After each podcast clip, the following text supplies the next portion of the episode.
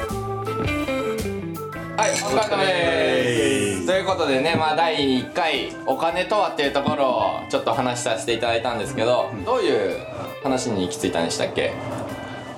どういう話だったっけいやいやいやいやいやいやいや。 お金っていうのは今の資本主義の中で、 そうだね、えーおうん、資本主義の中で知っといた方がまあ損はない損を損はないかなっていううんまあそういうようなお金とはでした。うんということで今回は、えー前回言った通りお金の機能についてちょっと話を聞いていこうかなと思います、はいということでお金のプロお金のプロプロではない、プロだったらだって労働してない し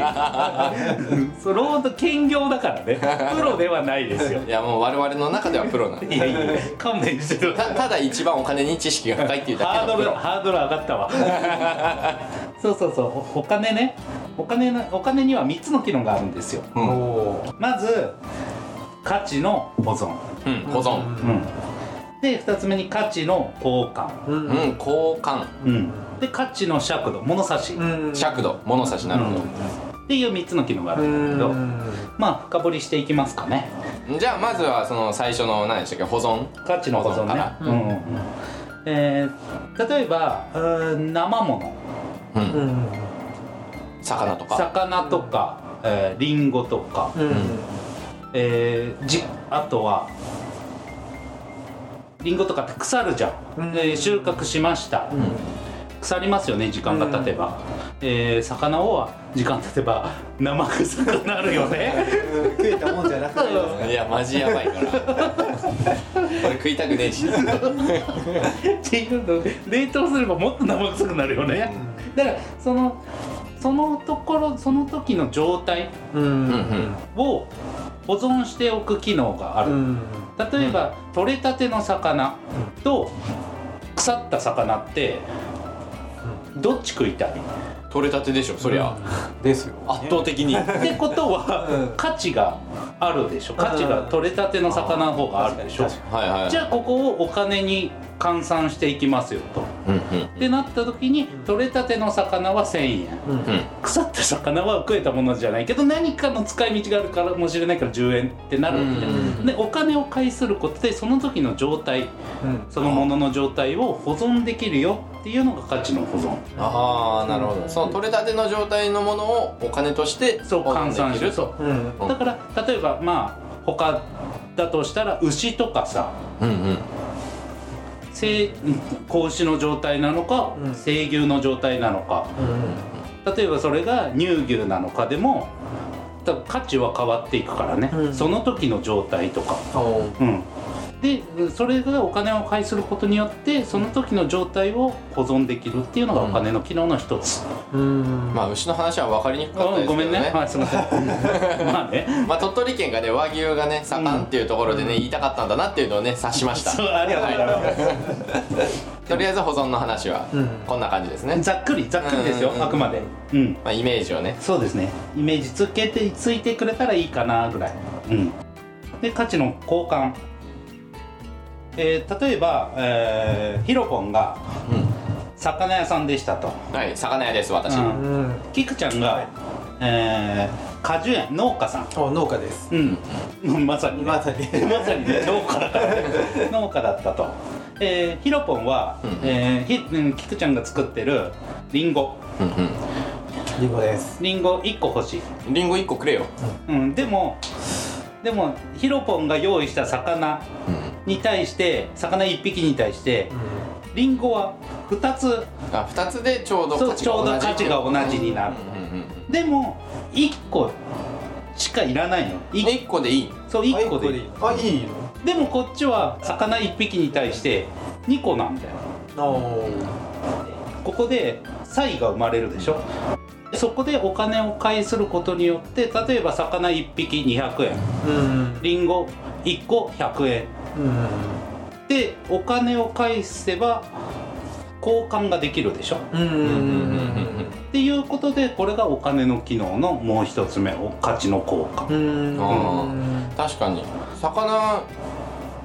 1匹で2個もらえるんだったらうん1個しか欲しくない時は半分に切ればいいかって言ったらどこで切ればいいのみたいな話にもなっちゃうしそうそうそうえこう切んのみたいな縦に切るのか横に切るのかにもそうよるしそうそうそうでも俺一匹欲しいなって思った時にちょっとねでも2個もらっても1個腐らせちゃうしってなるからそうそうそうそう揉めますうん、揉めるでしょ揉めますおいふざけんなよってなっちゃうからくれよ一匹くれよっていうのがこのお金の機能のもう一つ目、うんうんうんうん、それが交換効う果、んうんで3つ目が価値の尺度ね物差しうん物差しの話ねんさっきあの最初の第1回でキクちゃんが物差しの話をしてたけどうんうんねうんその話ですそれねとはちょっと違う、うん、ちょっともっと分かりやすくしようかなっていう感じうんうんえー例えば、うん、まあそのまんま行くわ、ヒロポンが魚屋さん、はい魚屋ですうん、農家さん、はいでここの2人魚屋と農家だったら分かりやすいよね分かりやすいっていうのはな何が分かりやすいのうーんカットしてなカットしないですからねこれカットこの間絶対カットしない からマジ厳 しい厳しい厳しいなそうこれ魚とりんあ農家さんってなると、1対1だからねうんうんここにうん俺が何屋さんで加わろうかなパン屋さんああいいですねああいいうんいいパン屋にすいるい似合ってる似合ってますど こがどこがあそっか外見は見られてないから ねラジオだからねパン屋とパン屋魚屋そうとのあの農家ねですね1対1の関係だったら多分やりやすいと思うの、んでパン一物斤々交そ換みたいうパン一斤に対して魚一匹だったり、うんはじゃあ2つに対してもっとだから例えば漁師だからマグロとかね、うんうんうんうん、カニカニとかねああじゃあカニ1杯ででじゃあパパンン3斤ぐらいくれよっつってうん、ってなるここは簡単なんだけど、うんじゃあこれで集まった時に統一されてこことここはやり取り個人間ではやり取りしてるけれども、うん3人で集まった時に多分個人間の差異が生まれてきちゃうから、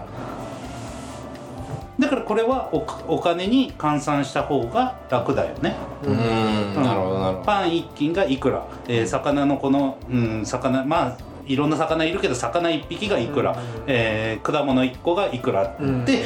やった方が物差しだから尺度、うんだからみんなに分かりやすくなるじゃん、うんっていうのがもう一つのお金の機能うんうんうんうん分かりづらいな申し訳ないあでもちょっと分かりましたよ例えば魚屋がマグロを持っていきます、うんマグロが例えば1000っていう物差しだった、物差しの長さで言ったらう1000んみたいな、うんでそれに対してパンが1つがうん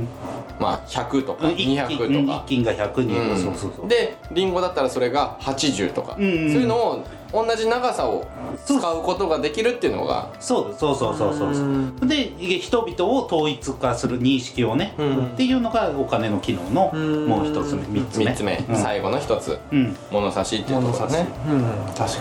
もっとね深く喋れば深く知ればももっと深い、うんうん、にうんけどもう簡単にざっくり上上積みだけ喋ってみました 分かりづらかったと思いますけどこの3つ聞いてみてキクちゃんは分からなかった分かったふわっとふわっと分かったような分からないようないやうんでも大体うんそうですねうん何そうだねうんいや分かったかなって、まあ、ちょっと最後物差しがうんうんなんかこう例えばまあここ鳥取ですけどうんうん例えば北海道の魚と交換ってなった時にどうするのかなみたいな、そういう時に物差しがあったらなんかこっちで取れる魚と向こうで取れる魚が違うみたいな時になんかこっちでは半何個分ぐらいだよみたいなうん魚は分かんないですけどそれがまあ数字お金になって物差しになってたらうんその知らない場所でも取引がしやすいのかなみたいな。ああそうそうだね、まあ場所によってそのパンの長さ物差しの長さも違うから、あーううんそうそれを統一できるっていうところそうだがなそうそうそう、んお金がお金の機能としては、うんまうん、うんそういう機能もあるよっていう感じ、なんかまあ円滑になるうんそうあった方が何かの基準があった方が円滑になる、ある種一つの基準みたいなそうだねそうですかねうん、だから揉めそうっすもんね俺はこれ魂込めて作ってるリンゴ魚一匹かよあーそうそうそうまあそうだねまあ、そういうのが、まあ、最初からあらかじめ、まあ、こんな相場じゃないですけど、うんこれぐらいだよってやると、ああそうなんだみたいな、 揉めないで済みそうなそうだね円確かに滑になるのかなっていうのは感じましたね、人間関係というか社会的な生活がうんうんうんまあそう思うとお金って人付き合いを円滑にするものっても言い換えれるってことうでんすかとも取れますよねうんうんまあまあそう個人個人思うところがあったとしてもねうんうん、まあ、ある程度なんだろうなこう絶対的な単位みたいうな、んうんうんある意味単位そうだね、うんうん確かになんか疑問を持ったりとかそういうのは特にない良いうんいよいよじゃあ個人的に疑問に思ったことがあって、はその物差しとかって誰が決めてんのみたいなあい、あ